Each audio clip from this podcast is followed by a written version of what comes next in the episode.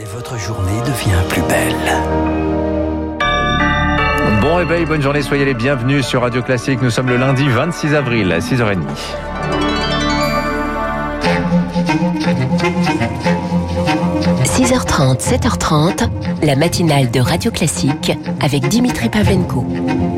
Soyez les bienvenus à la une ce matin. C'est évidemment la rentrée pour euh, quelques 6 millions et demi d'élèves, Stéphane Geneste. Après trois semaines de fermeture, dont deux pour les vacances, les écoles maternelles et primaires rouvrent leurs portes aujourd'hui. Les collégiens et les lycéens reprennent les cours en distanciel jusqu'à la semaine prochaine. Ils pourront ensuite euh, retourner dans leurs établissements, mais pour la plupart du temps en demi-jauge. Objectif tendu pour l'exécutif, tenir 10 semaines, c'est-à-dire jusqu'à la fin de l'année scolaire, sans que ces réouvertures n'aggravent la dynamique de l'épidémie qui reste tout de même à un niveau élevé. Et pour ce faire, c'est un protocole très strict qui a été mis en place, Rémi Valaisan. Oui, avec la fermeture d'une classe pour 7 jours dès le premier cas de Covid détecté parmi les élèves. Une mesure déjà à l'œuvre avant les vacances qui avait entraîné la fermeture de plus de 11 000 classes entre le 29 mars et le 2 avril. Autre précaution retenue pour éviter une flambée des contaminations, le non-mélange des classes. En cas d'absence d'un enseignant, ces élèves ne seront dorénavant plus confiés à d'autres professeurs afin de limiter les brassages. Une règle également observée pour les repas, alors que la cantine cristallise les inquiétudes. Selon le nouveau protocole sanitaire, les élèves d'une même classe déjeunent ensemble avec une distance d'au moins 2 mètres avec ceux des autres classes, pas forcément applicable dans tous les réfectoires. Les repas pourront donc exceptionnellement et temporairement être pris dans des gymnases ou à l'extérieur. Enfin, avec cette reprise, les tests montent en puissance. 400 000 tests salivaires déployés dans les écoles élémentaires cette semaine pour le personnel et les élèves. Objectif 600 000 d'ici la mi-mai.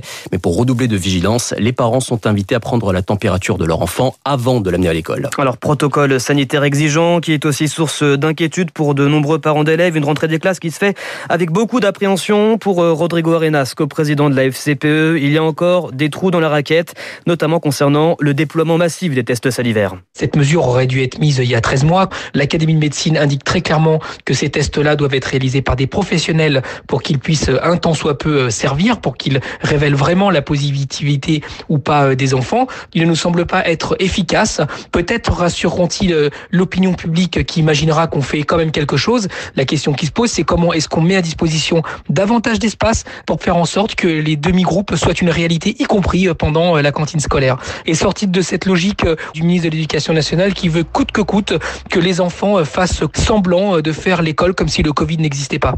De la crainte aussi hein, du côté des enseignants, mais dépister massivement, c'est bien, c'est la condition sine qua non pour euh, rouvrir les classes, mais aussi pour les fermer. C'est en tout cas ce qu'estime le docteur Jean-Paul Ortiz, président de la Confédération des syndicats médicaux de France. On pourra isoler immédiatement l'enfant qui est positif, fermer la classe et bien entendu éviter une dissémination à la fois à l'intérieur de la famille, parce que chaque famille devra prendre des mesures pour cela, et à l'intérieur de la classe donc d'autres familles parce qu'on diminue très nettement l'incidence. Aujourd'hui, on ne teste pas assez et on n'isole pas assez.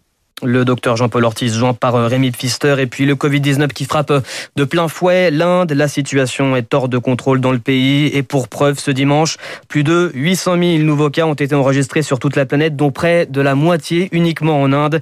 Devant cette flambée spectaculaire des contaminations et le manque de matériel dans les hôpitaux, la communauté internationale vient en aide à l'Inde. Les États-Unis, le Royaume-Uni ou encore la France vont notamment envoyer de l'oxygène, des respirateurs et des composants pour la production de vaccins. Il est 6h34. Ce lundi également aura lieu un hommage à Stéphanie M, policière assassinée à Rambouillet vendredi. À 17h30, cérémonie d'hommage prévue devant la mairie de cette ville des Yvelines. Rassemblement symbolique aussi devant tous les commissariats de France en hommage à cette fonctionnaire de police abattue par un ressortissant tunisien de 36 ans. L'enquête avance. On en sait un peu plus sur cette attaque. Hier, le procureur antiterroriste l'a confirmé. La radicalisation de Jamel Gorchen paraît peu contestable. L'exécutif donc au défi la radicalisation individuelle puisque l'assaillant était inconnu des services de police et c'est typiquement ce genre de profils qui sont difficiles à déceler, Laura Taouchanov. En garde à vue, le père de l'assaillant a évoqué la pratique rigoureuse de l'islam de son fils, mais aussi des troubles du comportement observés chez lui en début d'année.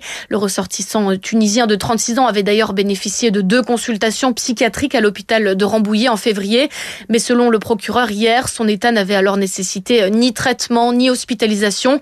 Et la radicalisation ne se repère pas forcément avec un suivi psychiatrique. Ce sont des profils très difficiles à déceler, explique le psychanalyste Benjamin Herbibou, qui a lui aussi suivi suivi des jeunes signalés. La grosse problématique, c'est que les psychiatres, très majoritairement, euh, ne sont, ne sont pas formés à ces phénomènes. Pour, euh, s'il n'y a pas d'aveu, essayer d'interroger euh, le rapport qu'entretient l'individu avec le, avec le monde de manière générale. Est-ce qu'il y a du ressentiment? Et ça, combiné à un état psychique fragile, on sait qu'il peut y avoir un cocktail explosif quoi, qui pourrait déboucher sur ce genre de drame. L'enquête devrait permettre de déterminer si l'assaillant s'est radicalisé seul sur Internet ou s'il agit avec l'aide de complices. Laura Taouchanov. Et puis, à noter ce rendez-vous, David Lebar, secrétaire général du syndicat des commissaires de la police nationale, sera l'invité à 8h15 de Renault Blanc. Enfin, la colère s'amplifie après la décision de la Cour de cassation dans l'affaire Sarah Halimi. Celle de juger pénalement irresponsable le meurtrier de la sexagénaire juive tuée en 2017.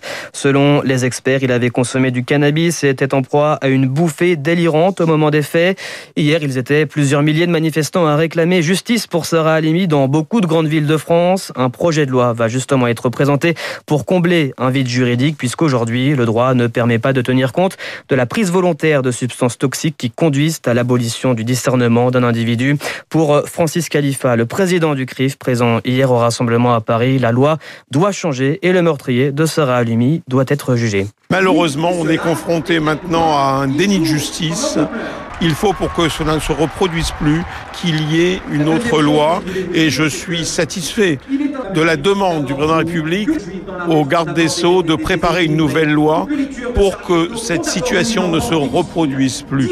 Alors bien sûr, cette nouvelle loi ne s'appliquera pas à Sarah Halimi, mais on a une possibilité à travers cette loi de lui rendre hommage, c'est lui donner son nom. Rendant-lui hommage si on n'a pas pu lui rendre justice.